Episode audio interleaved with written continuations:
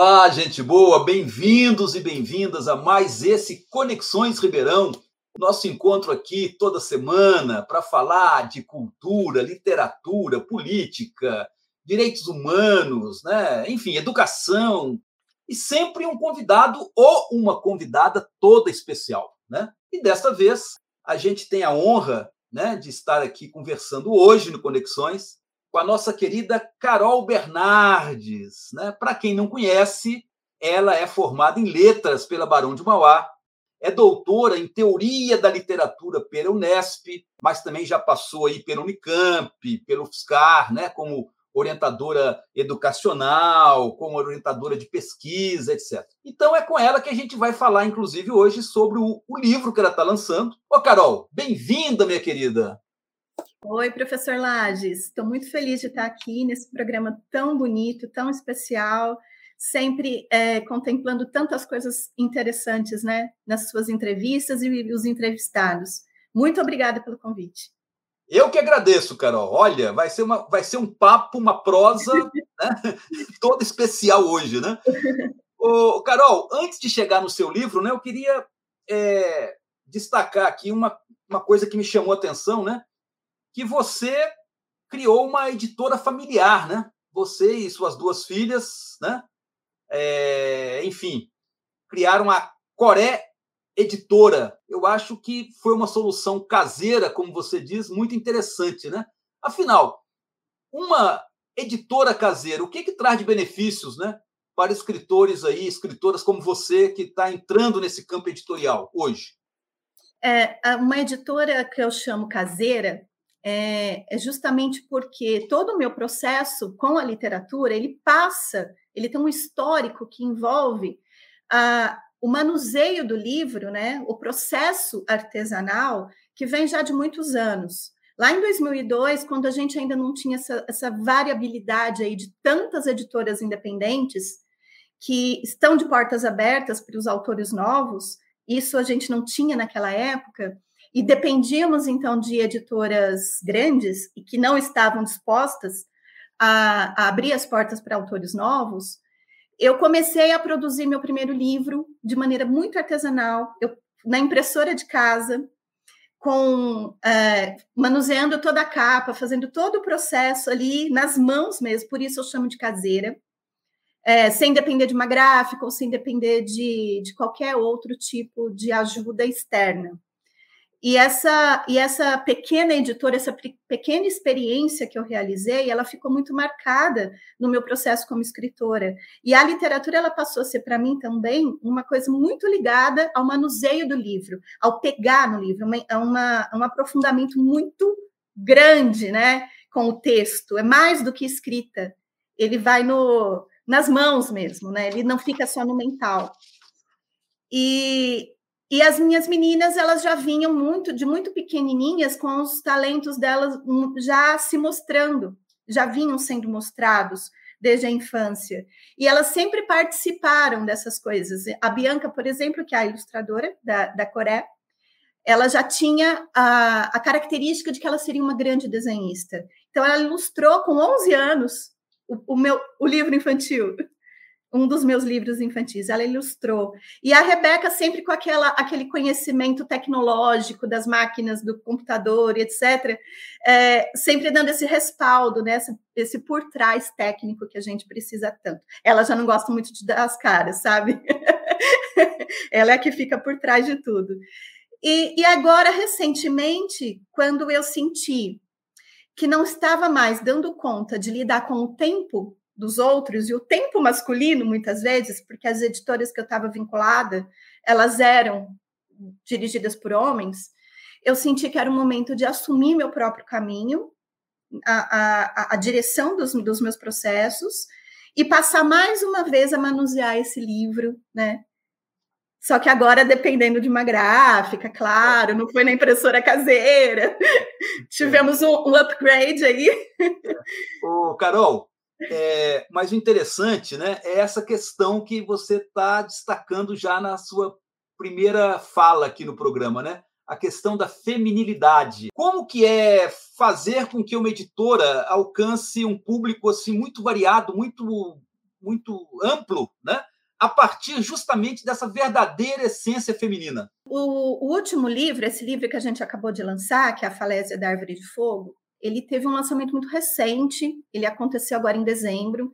Então, a gente ainda está explorando esse terreno dos leitores, tem, aprendendo também como chegar aos leitores, porque todo o processo de edição foi um grande aprendizado para nós. Nós fiz, aprendemos a editar um livro fazendo, sem, sem grandes estudos, assim. A gente sentou e falou, vamos fazer. E agora, essa, essa, esse processo de chegar aos leitores também é uma experimentação, a gente está aprendendo a fazer.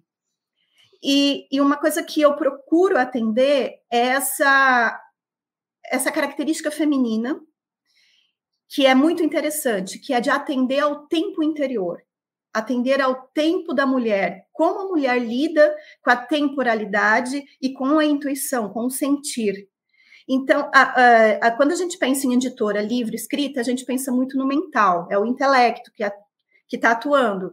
Mas quando a gente lida com uma editora feminina, é também o sentir muito aflorado. Comecei a espalhar para vários leitores que não compraram o livro, com essa, é, esse chamado interno, com essa intuição que me, uh, me alertou que aquele leitor pode ser interessante, que aquele leitor pode gostar do livro e depois ele disseminar, ele falar a respeito para outras pessoas.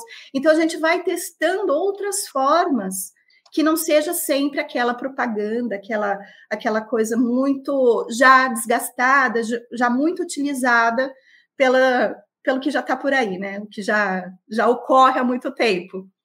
Então são são tentativas de, de fazer uma, a literatura chegar, o livro chegar de uma forma mais orgânica. Eu estou observando assim que tudo que gira em torno do livro tem um toque feminino muito forte. Sim. Seja a produção, a editoração, a distribuição, a divulgação, né? Afinal, a falésia da árvore de fogo é alguma coisa assim que nos chama a refletir sobre o feminino na sociedade. Os principais personagens são todos femininos ou entra os homens também nessa história? Como é que foi? Não, não vou excluir os homens. Ah, não, eu não sou o tipo de mulher que fala, não, não homens não, abaixo os homens. Não, não é, tá não bom, é dessa tá bom. Os homens estão lá então, né? Estão lá, mas eles são bem secundários. bem... tá bom. Mas assim, como é que você destaca esses personagens femininos tão fortes no, no, no seu livro, né? É, o livro ele gira em torno de cinco mulheres principais, muito bem marcadas, é, e elas não, não, não existem no mesmo, no mesmo tempo. Elas são de épocas distintas, de séculos distintos. E elas estão convivendo numa mesma cidade. Por não serem da mesma época, elas não vão se encontrar. Então, nós temos a Penélope lá na, na Grécia Clássica, né? E, e vamos dizer que, que na linha do tempo ela é a primeira. Depois a gente tem a Hildegarda, que é do século XII. Nós temos uma outra freira que não tem a vocação de ser freira e ela, ela o, o grande, a grande motivação dela é fugir do, do, do convento. Ela está presa num convento e ela quer sair de lá. É diferente da Hildegarda, que tem a vocação. É, e ela, ela é ali do século XIX. E, e, nós temos a, a Corina, que é a personagem né, do, do tempo de hoje principal. Vamos dizer que ela é aquela que faz a, a, a, ligação entre, entre as outras personagens, ela que vai costurando, ela que sai numa viagem, vamos dizer que é uma viagem igual de Odisseu, ela viaja, só que dentro da cidade. Então, eu queria uma cidade fictícia em que eu pudesse colocar todas essas personagens no mesmo cenário, embora elas estejam em épocas diferentes. E a Corina, ela sai viajando pela cidade e quando ela para no ponto cardeal, ela encontra a Misha, uma bruxa celta. É, então ela é pagã, ela é bem anterior ao cristianismo. Então eu tenho duas freiras, né, que são pertencem ao cristianismo e uma uma celta pagã e a Penélope que também, né, não é da religião cristã, é bem anterior a isso também. Quando ela passa por cada ponto cardeal, ela tem uma uma revelação, ela tem um, um, uma epifania, uma situação que modifica na própria história dela a situação dela, justamente por ter passado por aquele momento em que aquela personagem está ali. É, a gente poderia classificar é, o conteúdo dessa obra como uma obra feminina ou feminista? Eu, eu, diria que é uma obra feminina, não feminista, no, no, sentido que a corrente que a gente tem hoje, que é histórico e datado, da, da luta feminina, não seria porque eu não faço esse embasamento histórico e político que nós temos, que é todo um, um arcabouço, todo um repertório de estudo muito profundo, é, mas é um feminino é, em luta vamos dizer assim, é um feminino de resistência, é um feminino em busca de sair da sua condição é, de oprimida, da sua condição de que há um homem sempre presente em todos os lugares, é, atrapalhando, vamos dizer assim. Tanto o feminino. É, então, é, tem os encontros masculinos e muitas vezes ele está ali como apoio e ajuda, inclusive, para esse processo. Então, o caminhar dessas mulheres é para sair dessa condição tão difícil que é de ser mulher e chegar num, num processo que eu estou chamando no livro de chegar à falésia. A falésia seria esse, esse galgar de, um, de uma caminhada e chegar num, num topo, num local em que dali de cima eu posso avistar o mar e o mar é o ambiente masculino das viagens, desse homem que sempre está indo embora e a mulher ficando para trás. Essa é a grande simbologia do Odisseu, né, do Ulisses, que vai embora e deixa essa mulher 20 anos esperando por ele. E ela fica esperando. a Penélope fica esperando. Na verdade, é, a falésia da Árvore de Fogo é apenas o primeiro de uma quadrilogia. Então, vocês têm a previsão de serem quatro livros, né? Como é Sim. que foi essa previsão aí? a, ele termina com a Corina encontrando um manuscrito que é da Penélope, colocando a sua própria voz a respeito de sua história. Ela vai se colocar. E ela encontra esse livro, só que nós temos um manuscrito de quatro cantos que não termina, é como, é como os achados fragmentados em que, em que eles não terminam. E ela se propõe a continuar essa história da Penélope. Então, o segundo livro, ela vai continuar a história da Penélope. E está previsto também agora para o final deste ano, porque eu fui aprovada pelo PROAC, é, que nós vamos publicar o terceiro livro da série, que vai ser uma, uma, um grande ensaio poético a respeito da casa. Né? A casa como um espaço de resistência, de luta feminina também. Então, aquela imagem da dona de casa que está presa e não viaja como os homens, ela também tem a possibilidade de atuar e, e, e participar das lutas políticas, de participar da, do cuidado com a terra, do cuidado com tudo que a gente mais almeja como humanistas que somos. Ô, Carol, foi muito boa a nossa conversa. Eu agradeço muito você ter vindo, né? E realmente foi um papo excelente, como eu falei aí na introdução do programa, né? Uhum. Eu acho que exploramos bem aí não só essa sua atividade literária, enfim, mas principalmente também a questão do livro que vocês lançaram, né? A Falésia da Árvore de Fogo. Muito obrigado por ter vindo, tá bom? Eu que agradeço, professor Laje. Muito obrigada.